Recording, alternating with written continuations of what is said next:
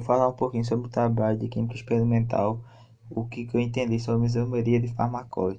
A isomeria de farmacóis entre os farmacóis à venda nas farmácias do nosso país, existem alguns que apresentam uma partícula em sua estrutura, que é de fundamental importância para a atividade biológica. Alguns desses farmacóis são quirais ou têm quiralidade.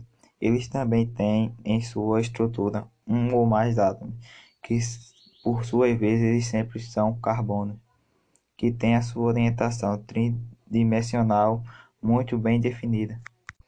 E também tem que ressaltar que cada legislação brasileira e mundial na área de farmacêutica tem estabelecido limites à venda de fármacos, cuja estrutura apresenta tem quiralidade.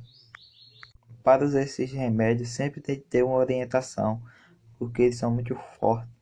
Também estão vendo um conhecimento que determinará como os fármacos deverá ser consumido pelo público. O que, o que eu mais entendi foi que os fármacos quirais têm em sua estrutura um ou mais um ou mais átomos com orientação tridimensional muito bem definida. A modificação dessa orientação pode levar à diminuição do efeito biológico, à sua total supressão ou ao aparecimento de um efeito biológico adverso. É, o povo não usa muito fármaco porque ele tem criatividade e corre o risco, por ser uma grávida tomar, corre o risco de ter o seu bebê com uma pode ter o bebê com uma malformação